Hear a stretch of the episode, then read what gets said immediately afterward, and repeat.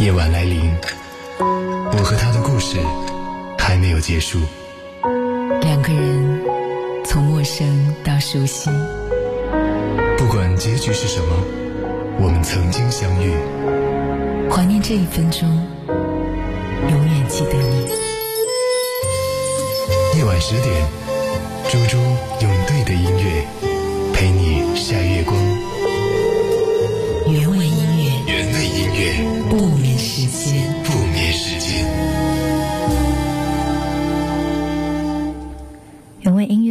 时间，欢迎继续守候收听。今晚呈现的是作家飞行官小北的电台专访。那我在有一期这个图书单元有推荐你的这本书，我当时分享的那个故事呢，非常非常的心酸。尘埃看不见，你沉醉了没？啊，那是你十四个故事的一个开篇。对对，嗯，可以给大家讲讲你心中的那个故事是什么样子的吗？嗯，这个故事其实它主要是讲了每个朋友圈里都有的一种人群啊，对，它就是写信，它是那种，就是你好像在你总是会在一些很多人参加的场合里面需要它的存在，嗯因为有它的存在，大家都会很开心啊，很嗨，但是其实它又得不到。太多的大家的平等的对待，我不知道这个词会不会太重，因为大家总是看到他就会跟他开玩笑，可能会比跟别人开玩笑更大一些。对对而且可能不那么在意他的感受。对反正他永远都是那个好像很开心的样子。是，所以这个时候呢，嗯，我就想要为这样的人群来写写一个故事了，因为其实在我的朋友圈里也有这样的一个人，对、他就是罗安的原型，就是这个故事男主角的原型。嗯，当然他跳的不是舞娘，他跳的是凤凰传奇的那个 最炫民族风，对，那是他的拿手好戏。就是这样的小孩，我会后来有接触的多了。就是跟这个这个小孩接触的多了之后，我就会发现，其实，在他的内心深处，他也是，他是特别容易相信美好的事物的，以及特别的对世界上一些不公正的，呃，不公正的人群会有一个特别愤慨的一个判断，就是他的内心其实是单纯而丰富的，而不像是表面上想的那样子。对。对，但是这种人其实我觉得他可能比常人更加的脆弱，因为他如之所以，正因为他这么脆弱，所以他才会想要用一个比较欢乐的一个外表来掩饰自己内心的脆弱。对所以我觉得这个可能是比较触动人心的一个点吧。然后我就决定来写这这一篇故事。嗯，那这十四个故事当中，有没有你觉得特别想要分享给大家的呢？你说现场读吗？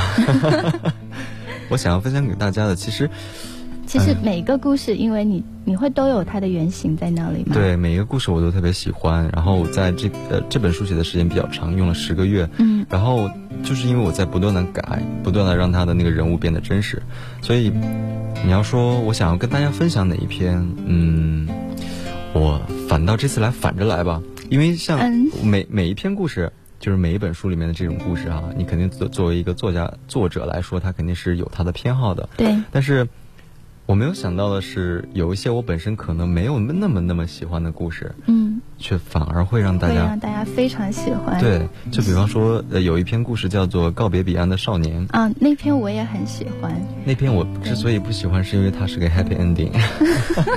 不要这样好吗？对，因为我当时想要把呃把它设置成 happy ending 的时候，我其实有点不情愿的。为什么？是因为你知道，其实生活中没有那么多 happy ending 吗？嗯，一个原因是这样子，再一个原因是我觉得那个文中的那个男生啊，他得到的报应还不够大。就是那个女生这样子对那个男生有点太好了，这是不平衡的，这在这个现实生活里面是不允许被发生的。是不应该这个样子的，他应该是可能抱憾终生，然后到最后才意识到他其实不对。但是我写写写成 happy ending 的结尾的时候，然后哎，以防听众不懂这个故事的，我们应该给他们做一个简单的介绍，是吧？就这篇故事讲的就是，其实是一个呃一开始就很自负的那种男生，就他有自负的资本，但他到后来就会发现，其实呃自己真的是，就是你知道这个世界上有一种人啊，就是他到四十岁的时候。他的雄赳赳气昂昂的那种气质，还是来自于他上小学的时候某一次考试得了年级第一，就是这样。就是他把那个东西当做他一个生命的本源了。对，就是就是这样子一个人。然后他呢，刚好是他比较幸运的是遇到了一个一直从头到尾爱着他的这样的一个女生。嗯对，然后他们俩最后在一起了，这是这是我不太情愿去设置的，但是没想到大家很喜欢那个结局啊。嗯我之所以不愿意一个 happy ending 结尾，是因为我觉得这个男生应该经历更多更多的磨练。他在这篇故事里面经过的磨练并没有那么多，他只是不断的在考学，最终考上，嗯不断的在、嗯、用用他的努力得到了一些他本来就想要的东西。嗯但是你知道，在现实生活里面，有些努力其实是最后是没有好的结局，没有结果的。然后有一些，有一些，有一些人，他即使是青梅竹马，呃文中的这两个人青梅竹马，嗯有一些人即使是青梅竹马，他们都不一定能走到最后，就因为可能是彼此太了解了。但是就是说，他们离不开，但是离不开却不相爱，就是这样一个一个状态。嗯所以。可能因为大家正因为在生活里面遇到这种事情太多了，所以反而想要在故事里面看到一个比较好的结局。这样的可能是给自己一个没有达成的一个心愿，啊，一个疗愈的一个过程吧。嗯，刚听到的是来自于作家飞行官小北介绍的书里面的那个故事《告别彼岸的少年》。这会儿呢，我们就来听听这个故事的一个篇章。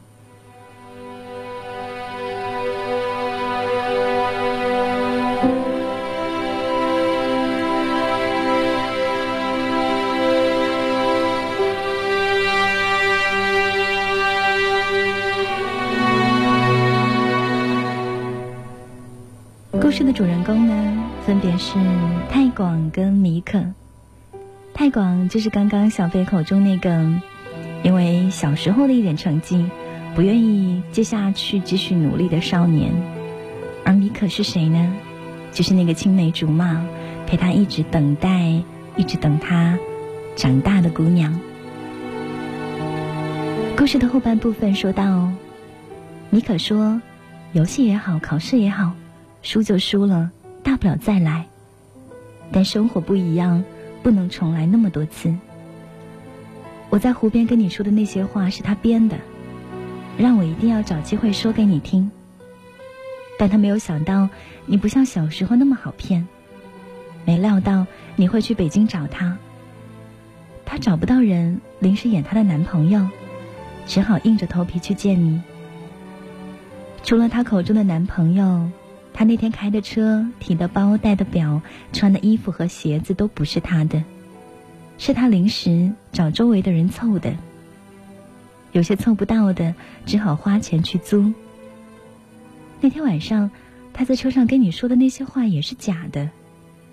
回去的路上，因为哭得太厉害，他只好停在路边，趴在方向盘上接着哭。结果他停到了一个坡上。哭的时候又忘记拉手刹，车滑下去撞了一辆宝马，赔了他将近一整年的生活费。所有这些，都是我到北京之后才知道的。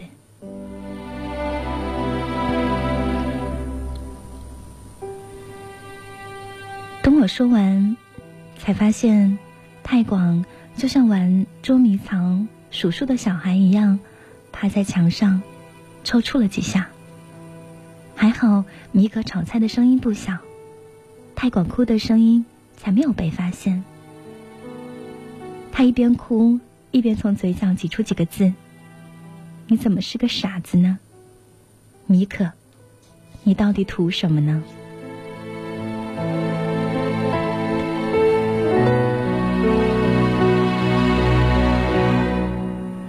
我也靠到了墙上，看着从窗户里飘出来，又冉冉升着夜空的那些油烟，轻声说：“这话我也问过米可，我问他图什么，他说不图什么，就图你好。我也问过他，万一你跟别人好了怎么办？他说他也想过，说你要是跟别人好了，他就不等了。但只要你没跟别人好。”他就还在。他说除了你他不会跟任何人好还说你们俩跟别人不一样。可以像别人一样有问题但不能像别人一样没有结果。别人出了问题可以分开可以再找。你们两个人只需要等再长大一点就行了。生活对付世人的作风一贯是先兵后礼，对男人尤其如此。我跟太广和任何一个男人一样，都是曾经痴迷过彼岸的少年，曾愿为了扬帆出航付出一切的代价。那时的我们还不知道，最勇敢的永远不是惊涛骇浪中那一个，而是为了一些放不下的人和事，跟彼岸。挥手告别的那个，谁又能料到，如今牵着手笑谈家长里短的我们，竟是曾经挥舞着胳膊怒唱海阔天空的那一群人？这是生活给予的枣子，只有被扇过耳光的人，才能够尝到。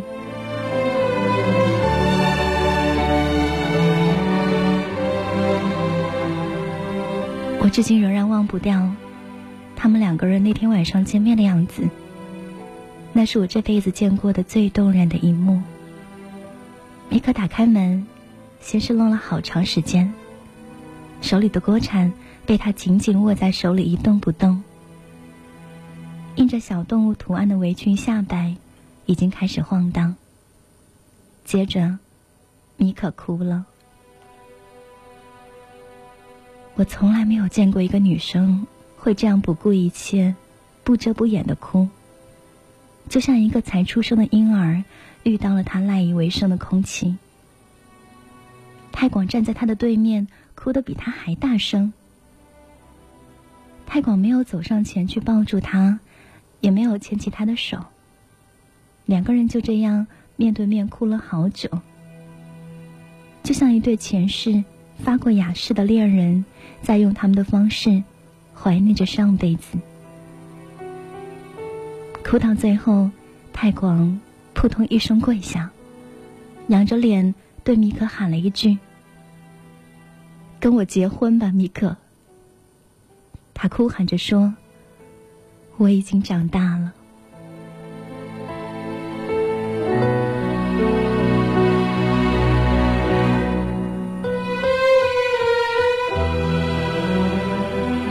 后，我随泰广和米可去鬼街吃小龙虾。米可就像是第一次来到北京，一路上在前面蹦蹦跳跳，对着鬼街的霓虹招牌东指西指。泰广双手插兜，就这么跟在他身后走着。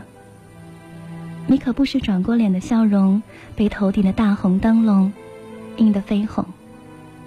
两个人。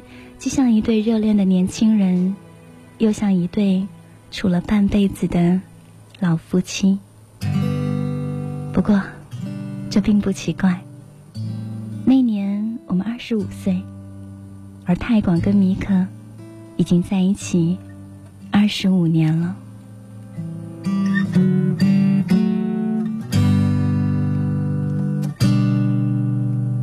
这是这本书当中的一个。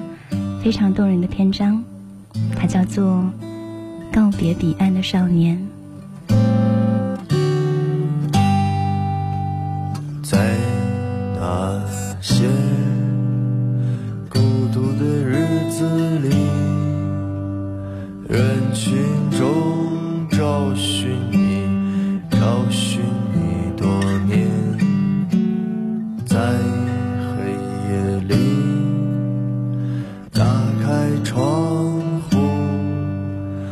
让风直接吹上我的心田，我喜欢冬天，在雪地里尽情撒野。我喜欢夏天的雨，用力冲刷污泥。我想为你写一首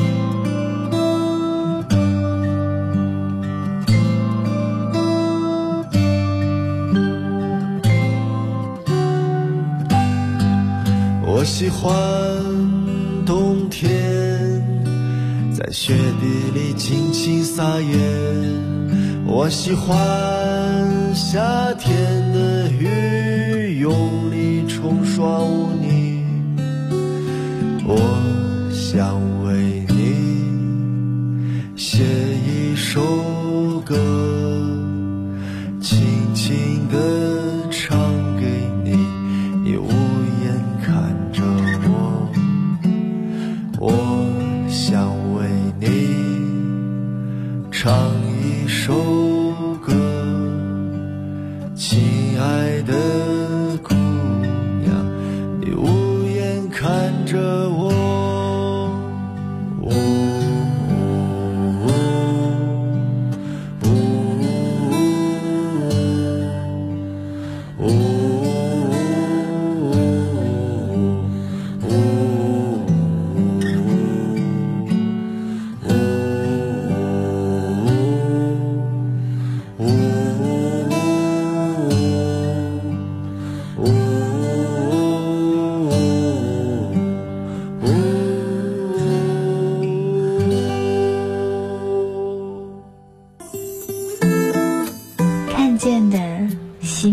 消失的记住了。我站在海角天涯，等待昙花再开。谁能告诉我，当时如果没有什么，当时如果拥有什么，又会怎样？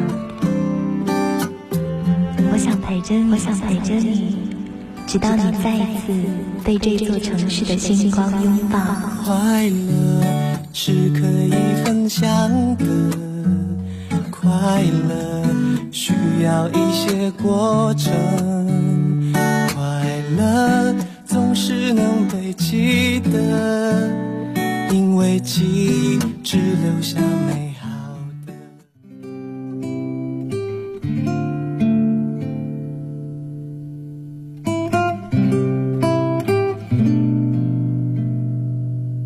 你猜在你的十四个故事当中，我个人最喜欢哪一个？这个很难猜。嗯，你可以跟我说前半部分还是后半部分？前半部分，前半部分啊，不会是第二篇吧？不会是一圣诞快乐一个人先生吧？在后面一个，在后面一个。我有一个弟弟。哦天哪！我 没有想到是这篇。对，未来的日子你知道吗？这篇永不是忧伤。对这篇我有一个姐姐。啊，真的吗？我在看那篇的时候，嗯，就是我是花了一整个晚上看完你的书，差不多看到凌晨的四点钟，然后看到那个关于姐姐跟弟弟的那篇，我非常非常的感动，因为我整个脑海当中都是我弟弟跟我之间发生的故事，因为我弟弟比我小五岁，嗯。可是呢，他比较像我的哥哥，就是可能从小时候到现在都是他会来照顾我，他会照顾你是吧？对，所以我在看到嗯故事当中的那个在温柔庇护下的少年，后来去保护他的姐姐的时候，我就会觉得非常非常的感动。对，这篇故事其实是，呃，唯一书里面的唯一一篇比较接近于我的故事嘛，因为它这个东西其实是我没有其他人做来做原型的，嗯。我确实是在用我自己来做那个弟弟的原型的，嗯。就是因为像我小时候呢，我不知道，我不知道其他小朋友的呃童年幸不幸福啊？嗯，我是还算蛮幸福的，对但是有时候你呃小时候都会内心是特别脆弱的，比方说有时候父母忘记了你的生日，你都会。觉得好难过。对，嗯就是在我记得我是在八岁的生日的时候，我父母就真的忘记了，然后就只有我姐姐她当时记得，然后悄悄把我叫到她那个她的卧室，然后给我送了一个生日礼物，我记得是一个八音盒，里面放的是给爱丽丝，啊 对，是那那那个那个八音盒，然后我当时是蛮感动的，我觉得我人生中的很多第一次的一个享受都是我姐姐带给我的，嗯。比方说她。呃，我第一次吃猕猴桃，我还记得是她给我买的，然后当时可能是因为，因为我们那个小地方，可能不知道这个是什么，嗯。我也不知道，我姐姐也不知道。当时买下来我吃，我说怎么这么像黄瓜、啊？可能因为那个猕猴桃太不甜了。对，第一次吃肯德基、麦当劳，然后也是我姐姐带我去的。我觉得，因为她跟我年纪差的也比较大，她比我大，她比我大七岁，所以她会在某种意义上成了我半个妈，你知道吗？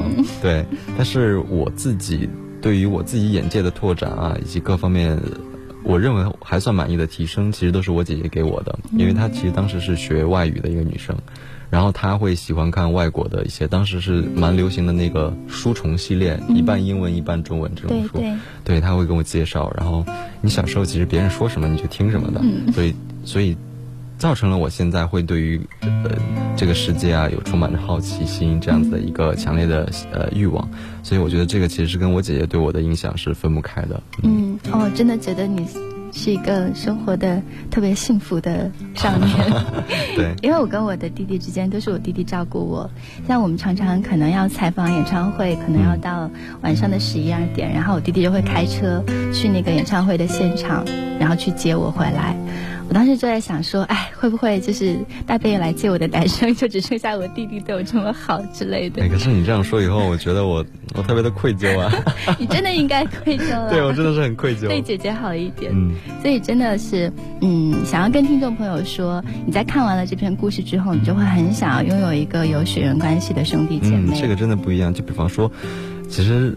呃，这个我是还蛮有私心的，因为像比方说别人说，哎，我姐怎么样怎么样，我就会说是亲姐吗？然后他说是是表姐啊，但是也是姐，跟我关系特好。我说不是亲，就会鄙视他们。就真的是只有亲的是在一个屋檐下长大的才会知道那种感受是什么样子的。对，大家可以在这样的一篇故事当中感受到特别特别浓的一种亲情的温暖。嗯，那所有的这些故事呢，我看到你在你的后记当中说自己曾经历情绪低谷。嗯，好像也会到快要抑郁的程度，可是身边没有人可以理解内心的苦楚，因此有了写第一本书的想法。说某种程度上，这本书是一个文字组成的心理互助小组。对于你来说，就是给我的感觉这么阳光的一个人，你也会有觉得心里面有阴霾的一段时间吗？其实我觉得，可能每一个写作者他都是有阶段的。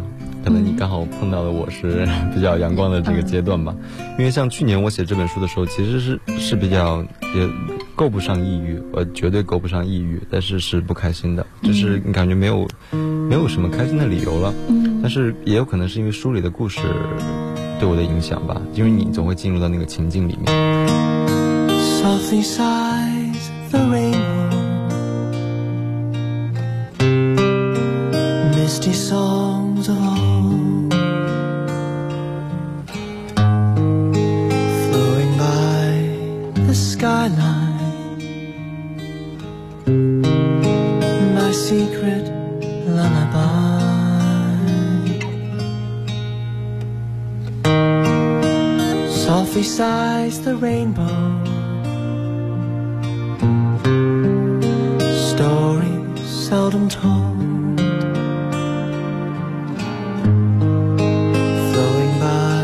Skyline. My love songs never rhyme. I stand alone below. Lingering by my secret rainbow and I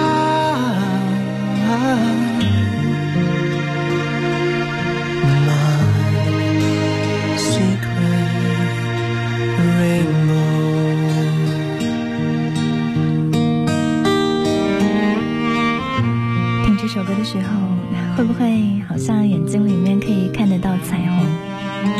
在看这本书的时候，你也会有同样的感受。在今晚节目当中，我们来呈现的是作家飞行官小北的电台专访，带你再一次进入到这本治愈的情感故事集当中。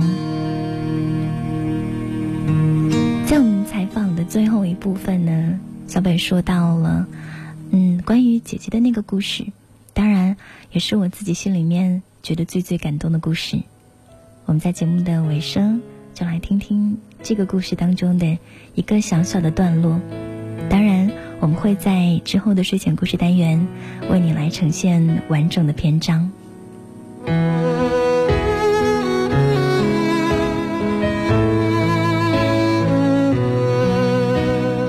未来的日子忧伤，献给自己的兄弟姐妹。